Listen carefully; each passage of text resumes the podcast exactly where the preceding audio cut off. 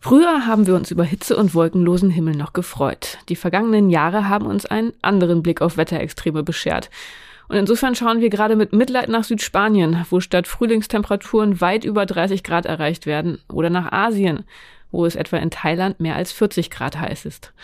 Wird das die neue Normalität und ist wirklich der Klimawandel schuld? Das wollen wir heute diskutieren. Und damit herzlich willkommen zum Podcast FAZ Wissen. Ich bin Sibylle Anderl. Ich bin Joachim Müller-Jung. Wie Sie vielleicht wissen, sind wir beide Redakteure im Wissenschaftsressort der Frankfurter Allgemeinen Zeitung und Sonntagszeitung. Ich bin Astrophysikerin und Philosophin und Joachim ist Biologe und kümmert sich bei uns vor allem um die Medizin und Klimathemen. Ja, und um letzteres wird es ja heute gehen. Lieber Joachim, um Klima und um Wetter und um die Zusammenhänge und um die Extreme.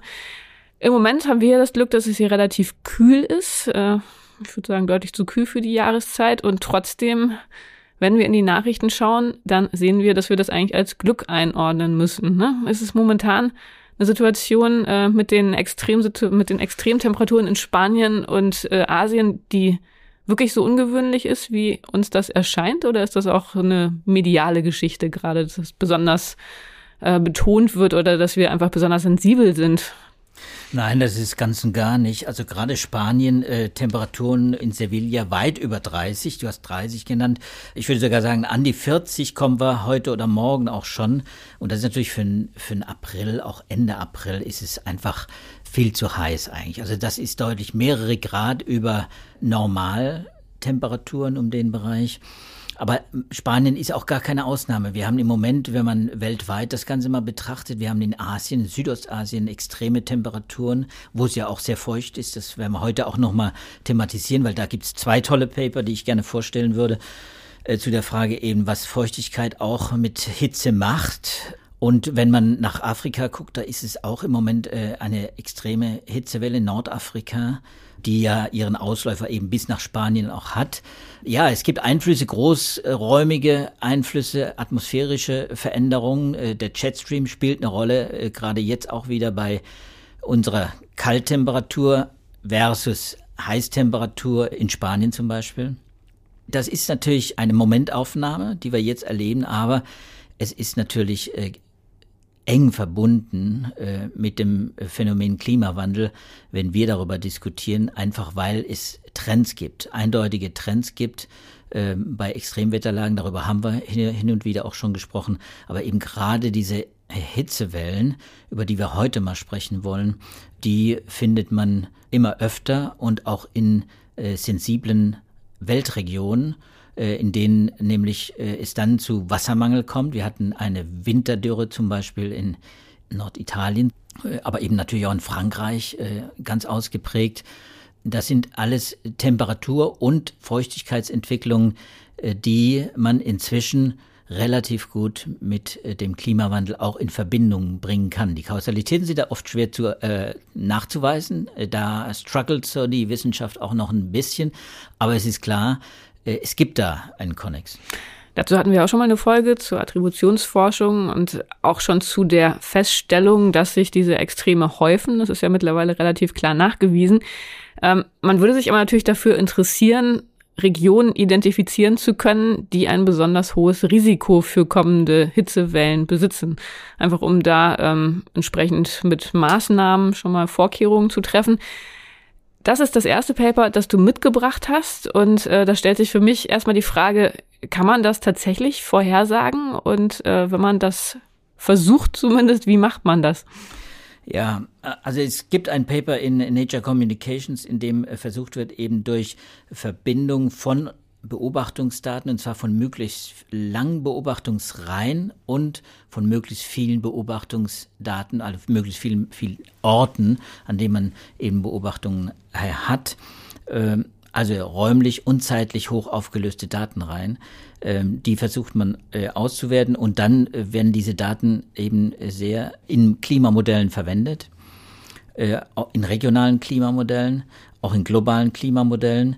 Beides spielt hier eine Rolle. In dem Fall ist es eben so, dass man äh, bei diesem Paper, das britische Wissenschaftler aus Bristol äh, in Nature Communications veröffentlicht haben, dass sie eben wissen wollten, wo werden und zwar weltweit, wir gewissermaßen mit Rekordhitzewellen, Rekordextremen äh, konfrontiert werden, wenn die Temperatur weiter zunimmt. Du hast im Prinzip schon erwähnt, es gibt zwei Methoden, um Wetterextreme hm, statistisch zu ermitteln. Das eine ist es eben ist die klassische Methode, man hat lange Beobachtungsreihen, das, was ich jetzt erwähnt habe, und dann gibt es die Attributionsforschung, die versucht mit auch mit Klimamodellen, aber mit an, ganz anderen Randbedingungen, weil sie räumlich sehr eingeschränkt ist, versuchen sie da Zusammenhänge äh, und Trends äh, zu erkennen.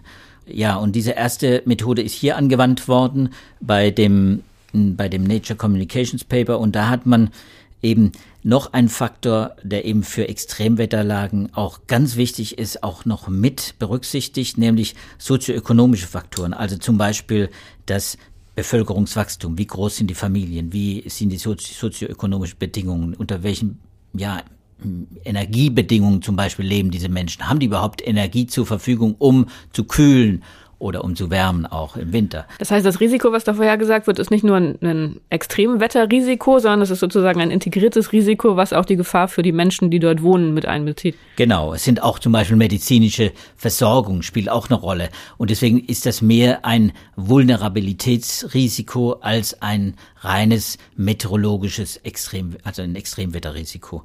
Und das hat man, diese Datensätze hat man eben zusammengeführt und kommt dann eben zu einer Weltkarte, auf der gewissermaßen so eine Art Risikoindex dann auch aufgetragen ist. Und es gibt einige Regionen, die eben besonders vulnerabel sind und die dann Rekordhitzespitzen quasi äh, auch erreichen und immer leichter erreichen, je stärker die Klimaerwärmung voranschreitet. Und das sind Regionen zum Beispiel wie eben was ja auch fast erwartbar ist, Afghanistan, auch Südostasien, Papua-Neuguinea zum Beispiel wird, wird, wird genannt, weil da natürlich auch die, äh, die medizinische Versorgung, das der, der, die Energieversorgung auf dem Land und so, das äh, spielt dann natürlich auch eine, eine große Rolle bei der Vulnerabilität, aber eben auch zum Beispiel Zentralamerika. Das sind die Länder mit den höchsten äh, Risiko, mit dem höchsten Risikoindex, weil in dem Paper jetzt auch, weil sie eben quasi schlecht vorbereitet sind schlecht adaptiert sind. Und sie sind warum schlecht adaptiert? Weil sie solche Rekordhitzewellen und Spitzen, Temperaturspitzen eben in der Vergangenheit nicht so oft erlebt haben. Gerade die Länder oder die Regionen, die, die sowas öfter erleben, die bereiten sich dann auch irgendwann vor, äh, adaptieren äh, mit Maßnahmen und versuchen auch ähm, ja, ja Zufluchtsorte auch zum Beispiel zur Verfügung zu stellen, Keller oder Hallen oder was auch immer für solche Extremereignisse. Das passiert in vielen Regionen inzwischen, äh, weil es in vielen Regionen eben auch diese Zunahme an Extremen gibt. Aber es gibt eben auch Länder und Regionen wie eben Afghanistan oder eben Zentralamerika, da ist das ein, ein Problem und die sind hier identifiziert worden. Und da sind die Temperaturspitzen tatsächlich das größere Problem als äh, beispielsweise die Dauer von besonders hohen Temperaturen. Also es gibt ja wahrscheinlich verschiedene Arten, wie man eine extrem Hitzewetterlage definieren kann, oder? Genau, genau. Das, das spielt beides, spielt natürlich eine, eine Rolle, sowohl die Spitzen als auch die Dauer. Äh, in, in Hitzewellen sind auch äh, definiert, dass sie eben nicht nur reine Spitzenwerte haben. Das kennen wir auch aus unserem Wetter. Das ist äh, klar, das, das kommt nicht von heute über Nacht und äh, übermorgen ist es weg, sondern das dauert äh, meistens auch lang genug, mehrere Tage oder Wochen. Und äh, gerade solche wochenlangen extremen äh, Wetterlagen, die sind natürlich auch besonders äh, problematisch. Äh, auch bei dem zweiten Thema, was wir dann ansprechen wollen, wenn es um äh, äh, die, die Feuchtigkeit geht. Äh, also auch da ist das hier äh, berücksichtigt. Wie soll man sagen, das sind natürlich jetzt keine Voraussagen, auf die man 100 Prozent setzen kann. Also man kann nicht sagen, äh, in Zentralamerika oder, oder in in Afghanistan wird es in den nächsten Jahren eben viele Tote, viele Hitzetote geben. Klar ist, der Hitzestress wird dann in diesen Regionen ganz besonders zunehmen, wenn es zu einer Rekordtemperatur, äh, zu einer Rekordhitzewelle kommt und die Wahrscheinlichkeit für eine Rekordhitzewelle ist dort relativ am höchsten im Vergleich zu anderen Regionen. Aber meinst du, dass solche Studien auch dazu führen, dass die Politiker sich dieses Problems stärker bewusst werden und Vorkehrungen treffen? Naja, das sind natürlich, dafür gibt's ja nationale Wetterbehörden zum Beispiel. Äh, gibt's auch natürlich die, die internationale Wetterbehörde, die Weltwetterbehörde, die natürlich auch darauf drängt. Man hört auch äh, von dort immer öfter auch Warnungen und Mahnungen. Man möge adaptieren, gerade in, in den Regionen, in denen es äh, sehr heiß werden kann wie eben dann in den Tropen, Subtropen, wo auch die Feuchtigkeit eben wieder eine Rolle spielt. Da weiß man natürlich darum, was es für Probleme bereiten kann. Äh, auch in den USA immer mehr. Man, man, wir bekommen das ja mit. Es gab vor ein, zwei, zwei Jahren was etwa, wo es diese große Hitzewelle auch in den USA gab oder in Australien. Äh, Länder und Kontinente, Regionen, wo man es, äh, wo man nicht quasi jedes dritte, fünfte oder zehnte Jahr so eine Rekordhitzewelle äh, hatte, aber jetzt eben äh, dann plötzlich zweimal hintereinander Hitzewellen extreme hatte. Und das, äh, da passiert natürlich auch etwas, da gibt es Maßnahmen. Ob sie ausreichend sind, das können wir jetzt hier gar nicht besprechen, aber ich habe äh, so den Verdacht, äh, dass man insgesamt mit den Maßnahmen natürlich immer konservativ vorgeht. Das ist das, was sich auf den Klimagipfeln, wenn auch die, die Städte und die Länder dann auch ihre Maßnahmen, ihre Adaptationsmaßnahmen vorstellen, was man mitkriegt, dass man eben eher konservativ ist, weil das sind natürlich zum Teil auch natürlich auch teure Maßnahmen. Man muss da investieren. Und man ist konservativ und ich glaube auch konservativ im Hinblick auf die Klimaprognosen. Auch da weiß man vom IPCC zum Beispiel, wenn wir, wenn wir hören, die Temperatur die ja jetzt die Welttemperatur, äh, die jetzt ja bei 1,2 Grad etwa über dem Mittel der Jahre vor der industriellen Revolution, also 1850 etwa liegt, 1,2 Grad, dann ist es ein Weltdurchschnitt. In Europa liegt das schon doppelt so hoch. Es gibt einige Regionen, die sind noch stärker betroffen. Da gibt es also starke regionale Unterschiede. Das heißt, die Wahrnehmung muss man dann eben auch fokussieren auf, auf die, äh, da muss man die eigene Betroffenheit einfach auch mit einberechnen. Ob das die einzelnen Länder machen, ob das Regionen, ob das äh, Bürgermeister machen, das ist sehr unterschiedlich. Ein sehr bedrückendes Beispiel für eine Region, die von Extremwetter in den vergangenen Jahren heimgesucht wurde, ist ja Ostafrika. Ähm, unser Mitarbeiter Andreas Frei hatte darüber schon mal einen großen Artikel geschrieben. Das ist ja tatsächlich etwas, was immer wieder auch in den Medien auftaucht, aber dadurch, dass es äh, so dauerhaft schlimm dort unten ist, verliert man es auch schon fast wieder schnell aus dem Blick. Das ist ja wahrscheinlich eine Region, wo einfach auch wenig Möglichkeiten sind, vorzusorgen. Äh, ist das eine Region, die auch in diesem Paper genannt wird? Ja, das, das wird in dem, in, der, in dem Paper nicht ausdrücklich genannt. Es wird berücksichtigt. Es taucht auch auf in, äh, auf der Karte. Also es ist eine betroffene Region, nur ist nicht die Region mit den höchsten Index. Ähm, tatsächlich ist es natürlich genau das. Äh, wir haben erlebt in den äh, zwei, drei Jahren, jetzt 2020 etwa angefangen, dass die, die Region am Horn von Afrika, also südliches Somalia, südliches Äthiopien und östliches Afrika zum Beispiel, eine extreme äh, Dürre erlebt hat. Äh, eben auch extrem hohe Temperaturen, aber eben auch extrem wenig Niederschlag. Und jetzt kommen wir zu diesem Thema äh, Attributionsforschung, also die andere Methode, wie man Ex Wetterextreme auch ermitteln kann. In dem Fall bei der Attributionsforschung geht es darum, ein statistisches Verfahren anzuwenden, um die Eintrittswahrscheinlichkeit von bestimmten Klimawetterextremen zu ermitteln im Hinblick auf den Klimawandel, also quasi eine Kausalität ermitteln zu wollen. Das ist eine relativ junge Disziplin. Wir haben das hin und wieder hier auch schon mal äh, bei uns im Podcast gehabt. Aber diese Attributionsforschung wird eben ausgeweitet und es gibt immer mehr Beispiele und der Klimawandel, leider Gottes, beschert uns da immer mehr Beispiele, dass eben diese Attributionsforschung zum Tragen kommt und Aussagen darüber eben treffen kann, statistische Aussagen treffen kann, ob eine bestimmte Wetterlage oder in dem Fall eine lang, langjährige Dürre eben dem Klimawandel geschuldet ist. Und in dem Fall hat das, äh, das World die World Attribution Initiative, die sich solcher Einzelextreme annimmt, mal analysiert am Horn von Afrika und sie machen das natürlich dann auch wieder statistisch und mit Klimamodellen, wie gesagt. Und dann äh, kommt heraus, dass eben auch dieses äh, Extrem, diese extreme Dürre, extrem wenig Regenfälle und extrem viele Evaporation, also Verdunstung von Wasser durch eben langfristige Hitze und auch wenig Niederschlag,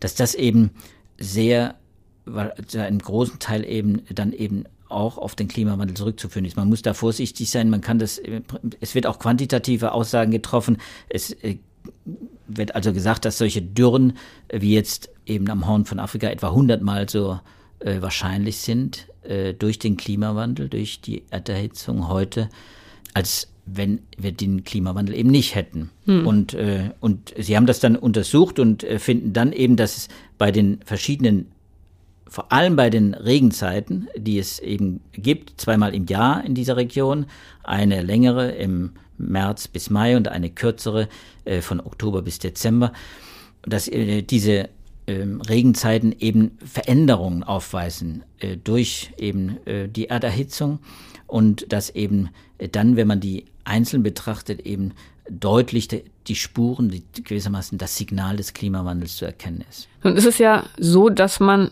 sogar fast sagen würde, für uns Menschen ist eine trockene Hitze besser. Ne? Und da kommen wir jetzt zu dem Thema, das du schon ein paar Mal angekündigt hast.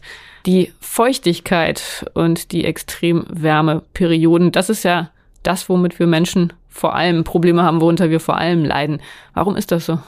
Ja, ich habe also hier zwei Paper mitgebracht, die den Zusammenhang eben zwischen Feuchtigkeit und Temperatur mal herausgearbeitet haben, und zwar im Kontext der Verstädterung. Also in Städten ist ja das Problem der Erhitzung äh, noch größer als auf dem Land. Die Erfahrung machen wir mhm. alle, wenn wir aufs Land gehen, ist es gewissermaßen bei gleicher Durchschnittstemperatur auf dem Land kühler oder im Wald noch extremer, noch kühler als in der Stadt. In der Stadt gibt es den Urban Heat Island Effekt, also den Hitzeinsel-Effekt, diesen Stadteffekt, äh, weil eben die Stadt verdichtet ist, viel Beton, viel zugebaut, äh, viel Materialien, die Hitze absorbieren und dann äh, auch die Temperatur nach oben treiben. Berlin ist eines, ein Beispiel dafür zum Beispiel, wo das auch mal gemessen worden ist, auch immer wieder. Da gibt es ein neues Paper, und zwar von der Technischen Universität Berlin mit dem Einstein Center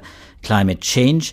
Die haben äh, in der Zeitschrift Urban Climate einen interessanten Artikel veröffentlicht. Äh, Aisha Seka hat da mit ihrer Gruppe mal untersucht, eben welche Rolle die unterschiedlichen Bebauungen dann in Berlin in den mhm. verschiedenen Stadtteilen spielen. Also Neukölln ist etwas anderes als Wilmersdorf zum Beispiel äh, oder der Süden, Dahlem.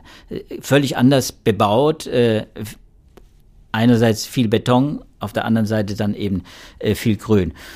Und jetzt würde man natürlich ad hoc sagen, ja, das ist genau das, was, äh, was wir erwarten. In der Dimension. Äh, dass es da Unterschiede gibt in den verschiedenen Dass es da Unterschiede Stadtteilen. gibt, genau. Dass es Unterschiede gibt in den verschiedenen Stadtteilen. Die Erfahrung macht ja jeder. Sie haben das mal quantifiziert und haben das mal in Abhängigkeit von eben der Bebauung, der Begrünung vor allem auch ermittelt. Und äh, da ist zum Beispiel äh, ist äh, Friedrichshain äh, und Charlottenburg äh, ist ermittelt worden, dass es bis zu vier Grad eben wärmer ist in diesen Stadtteilen eben als in den sehr viel grüneren Stadtteilen. Ne? Und diesen Effekt hat man auch in Zürich übrigens und in Sevilla ermittelt. Auch da hat man Daten zu gehabt und kann äh, dann quasi ja die, die Abhängigkeit der Temperatur innerhalb der Stadt von der Vegetationsbedeckung und eben auch von der Zahl der Gewässer, also wie viel Wasser fließt da. Und, und da ist ja Berlin eigentlich ganz gut ausgestattet. Ne? Da ist Berlin gut ausgestattet, aber natürlich die Stadtteile auch wieder sehr unterschiedlich. Mhm. Äh, und eben äh, dann die Bebauung. Dieser Heat Island-Effekt, das ist das natürlich, äh, was was, was längst bekannt ist und was auch ein wichtiger Aspekt ist für die Stadtplaner. Da muss auch etwas getan werden. Also Begrünung ist gewissermaßen das Ergebnis dieses Paper. Begrünung äh, hilft immer, auch vertikale Be Begrünung hilft immer. Und ein Faktor spielt da natürlich, ist da natürlich die Feuchtigkeit, nicht nur die Temperatur. Also wenn wir über Hitze im Sommer sprechen oder auch von mir aus auch im Frühjahr, kann es ja auch inzwischen sehr heiß werden, ähm, dann spielt eben auch die Frage der Begrünung eine Rolle. Im Sommer dann eben äh, ganz besonders, wenn die extremen Temperaturen auftauchen. Pflanzen verdunsten Feuchtigkeit und sorgen äh, gewissermaßen für eine, äh, wie soll man sagen, für eine Abkühlung in der Stadt. Das ist der Effekt, den man auch im Wald erkennt, mhm. äh, spürt, den man spüren kann. die Verdunstung allein bewirkt eine Abkühlung. Das ist, sind ganz einfache physikalische Prozesse, die muss man gar nicht weiter erklären. Verdunstung, die, das ist das, was wir beim Schwitzen ja auch erleben. Verdunstung kühlt. Das ist das ist das eine. Und jetzt kommt das zweite äh, Paper ins äh, Spiel. Das ist nämlich ein Nature Paper, das jetzt erschienen ist von einer Yale-Gruppe. Und die haben mal einen anderen Effekt neben dem Urban Heat Island, neben dem Hitzeinsel-Effekt, äh, nämlich den Urban Dry Island-Effekt untersucht. Also die Frage, es gibt ja zum einen die Stadtgebiete mit viel Vegetation, da wird zwar verdunstet, aber wir wissen auch, äh, also Wasser verdunstet, wir wissen aber auch, wenn Wasser verdunstet, dann wird einerseits gekühlt, andererseits erfahren wir Menschen äh, diese höhere Feuchtigkeit als unangenehm. Das ist der Hitzestress, äh, der dadurch entsteht. Also in feuchteren Weltregionen, in den Tropen zum Beispiel, erfahren wir mehr Hitzestress. Wir wir spüren die Hitze einfach viel stärker.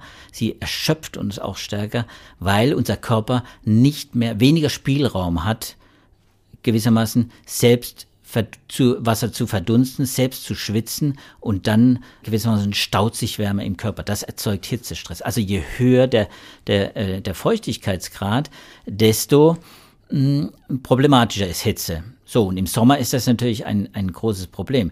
Und deswegen ist dieser Vorteil, von dem ich gerade in, in, aus Berlin gesprochen habe, oder von dem ich gerade gesprochen habe, als ich über das über Berlin äh, das Ganze eingeführt habe, ist natürlich einerseits gut, wenn man sagt, wir brauchen, wir brauchen gewissermaßen Begrünung und wir brauchen Gewässer in den Städten, wir brauchen mehr Natur, um, zu, um die Stadt selber zu kühlen. Aber äh, ja, wenn es denn zu viel ist, dann gewissermaßen kommt der Körper an Grenzen. Das ist äh, diesen Effekt, äh, den man kennt auch, wenn der Körper an Grenzen kommt, nämlich tatsächlich auch an existenzielle Grenzen, das ist die Kühlgrenztemperatur. Die Kühlgrenztemperatur hm, berücksichtigt beides, Luftfeuchtigkeit und Temperatur.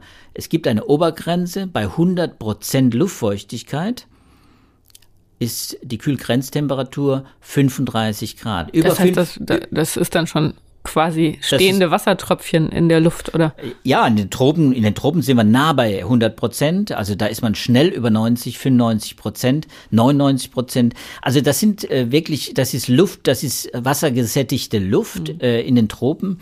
Ah, das ist tatsächlich die Sättigung, du hast die 100 Prozent Genau, und das, das mhm. ist die Sättigung und äh, dann ist gewissermaßen die Existenzgrenze bei 35 Grad. Also wenn es diese Kühlgrenztemperatur 35 Grad erreicht, dann äh, äh, kann der Körper eben diese Hitze nicht mehr ableiten und dann geht es wirklich, äh, wie soll man sagen, an unsere eigene Existenz. Dann geht es uns an den Kragen, buchstäblich. Deswegen sind Temperaturen, wie wir sie jetzt zum Teil in Thailand erlebt hat, über 50 Grad nämlich, stellenweise, stellenweise über 50 Grad in Städten auch, die ist natürlich wirklich grenzwertig, weil da ist man, wenn man eben die Luftfeuchtigkeit mit hineinrechnet, die relativ hoch ist in Thailand, Südostasien, tropisch, da ist natürlich, da ist man schnell bei dieser Kühlgrenztemperatur. Deswegen ist das kritisch.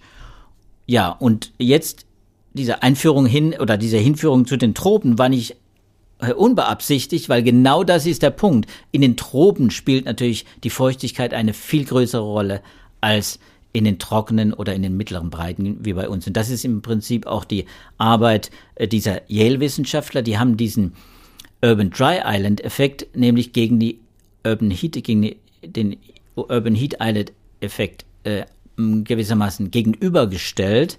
Sie haben versucht, herauszufinden, ob dieser Hitzeeffekt, äh, den man ja hat, höhere Temperatur in den Städten, ob der gewissermaßen gedämpft wird durch den Urban Dry Island Effekt. Den muss ich jetzt noch kurz erklären. Der Urban Dry, Dry Island Effekt ist der Effekt, dass in, eben in Städten tatsächlich es etwas trockener ist normalerweise, eben durch die Bebauung, eben durch weniger Vegetation. Viele der Städte, die, die leben ja über 50 Prozent der Menschen leben inzwischen in Großstädten nämlich, in Ballungszentren. Viele dieser Ballungszentren haben eben äh, sehr stark zugebaute äh, Städte, vor allem im Zentrum. Und da äh, gibt es nicht viel Vegetation, da ist natürlich eher Trockenheit äh, da. Und, und äh, die Frage äh, der Yale-Forscher war jetzt eben, ob diese Trockenheit, die ja im Prinzip so ein bisschen diesen diesen Effekt des äh, der, Hitze kompensiert der, Hitze, sozusagen. der Hitze und Feuchtigkeit, der kombinierten Hitze und Feuchtigkeit äh, etwas konterkariert, ob das vielleicht das gewissermaßen diese, diese Erwärmung dann eben und diese starke Erhitzung dann neutralisieren kann. Und äh, das ist ein interessanter Punkt. Sie sagen, der Effekt ist gering. In Berlin zum Beispiel ist er quasi nicht messbar. Äh, da findet man gar nicht, wenn es da wirklich einen Urban Heat Island Effekt gibt, und wir haben ja gesagt, vier Grad in Friedrichshain oder in Charlottenburg, äh, das ist ein reiner äh, Urban Heat Island Effekt. Da gibt es keinen Urban Dry Island äh, Effekt, der dagegen äh, wirken kann. In den Tropen sehr wohl. Also das ah. heißt, wenn man sich dafür entscheidet, in der Stadt zu wohnen, dann ist es äh, vor dem Hintergrund von Hitzewellen angenehmer, relativ angenehmer äh, in einem in einer Stadt mit sehr feuchtem Klima, weil da äh, eben durch die Trockenheit der Städte die Hitze der Städte ein Stück weit kompensiert wird während dieser Effekt hier bei uns in Berlin oder in Frankfurt quasi keine Rolle spielt, weil bei uns Feuchtigkeit sowieso nicht das Problem ist. Kann man das so zusammenfassen? Ja, das kann man so zusammenfassen. Aber es ist natürlich in den Tropen ist das eben anders. Äh, und da wird äh, eben äh, dieser Urban Dry Island Effekt, der kompensiert einen Teil des Heat Island Effekts. Das heißt, es, es wird etwas, es wird etwas angenehmer, aber da die Temperaturen insgesamt zunehmen, wird, äh, äh, wenn auch diese Städte immer größere Probleme haben, eben diese extremen Erhitzungen zu kompensieren. Und es macht natürlich dann auch wenig Sinn, noch gewissermaßen äh, zu in den Tropen äh, quasi dann äh, diese ja, Begrünung, die können natürlich, die haben einen relativ äh, kleinen Effekt am Ende. Ähm, die Wissenschaftler kommen zu dem Schluss äh, in diesem Paper, dass man etwa zwei bis fünf zusätzliche Hitzestressttage äh, bekommen wird durch die durch diesen Urban Heat Island Effekt äh, und dass der dann in bestimmten Regionen, da ist auch wieder Südostasien äh, äh, genannt, in bestimmten Regionen äh, noch stärker ausgeprägt wird, dass also ein großer Teil der Bevölkerung tatsächlich immer mehr Gefahr läuft, an diese Kühlgrenztemperatur heranzukommen, an diese Probleme, also in diese Schwelle, wo es dann wirklich der Hitzestress äh, belastend wird, gesundheitsgefährdend wird. Und da muss man dann Räume einrichten, in denen sich Menschen kühlen können. Man muss die Arbeitszeiten anpassen. Da gibt es ja wahrscheinlich eine ganze Reihe von Maßnahmen, aber das ist heute nicht unser Thema. Ich glaube, lieber Joachim, nach dieser Vielzahl von Studien können wir uns äh, jetzt, wenn wir rausgehen, wieder ein bisschen mehr darüber freuen, dass es hier momentan so angenehm kühl ist. Ähm, Im Sommer werden wir uns vielleicht daran zurückerinnern, wie schön es manchmal sein kann, dann doch auch mal kalte Hände zu haben, obwohl man gerade in der Stadt ist. Ähm, ja, sind natürlich mal wieder ein bisschen beunruhigende Perspektiven, die sich da auftun, aber. Ja, das Beunruhigendste habe ich noch gar nicht erwähnt. Oh je. Wir stehen vor einem El Nino und vor, zwar vor einem großen El Nino, wenn die Voraussagen zutreffen. Alle Zeichen deuten darauf hin, dass wir in den nächsten Monaten in den Herbst hinein bis ins nächste Jahr einen äh, starken El Nino erleben. Das ist diese Klimaanomalie im Pazifik, die eben auch die Welt zusätzlich erwärmt, die Welttemperatur insgesamt hebt und äh, angeblich, wenn die, wenn die Voraussagen zutreffen, eben diesmal ganz besonders stark, nämlich so stark etwa wie 2016. Wie gesagt, wenn die Voraussagen zutreffen, immer dann muss man eben auch damit rechnen, dass es wieder sehr viele Hitzewellen und sehr viel Trockenheit auch äh, auch bei uns im Sommer geben wird. Also liebe Hörerinnen und Hörer, gehen Sie raus, ziehen Sie sich kühl an, bleiben Sie nicht zu lang draußen, aber so lang, dass Sie einmal kurz genießen können, dass es momentan so kühl ist. Und äh, genießen Sie das Wochenende dabei, den 1. Mai-Feiertag. Wir sind in der kommenden Woche wieder mit dem Podcast für Sie da. Wenn Sie Anregungen haben, Themenwünsche, Fragen, dann schreiben Sie uns gerne. Wir freuen uns über Post äh, unter dem Stichwort Podcast FAZ Wissen. Schicken Sie an wissenschaft.faz.de. Wie gesagt, wir freuen uns sehr, wenn wir uns in der kommenden Woche wieder hören. Bis dahin alles Gute und tschüss. Und tschüss, bleiben Sie gesund.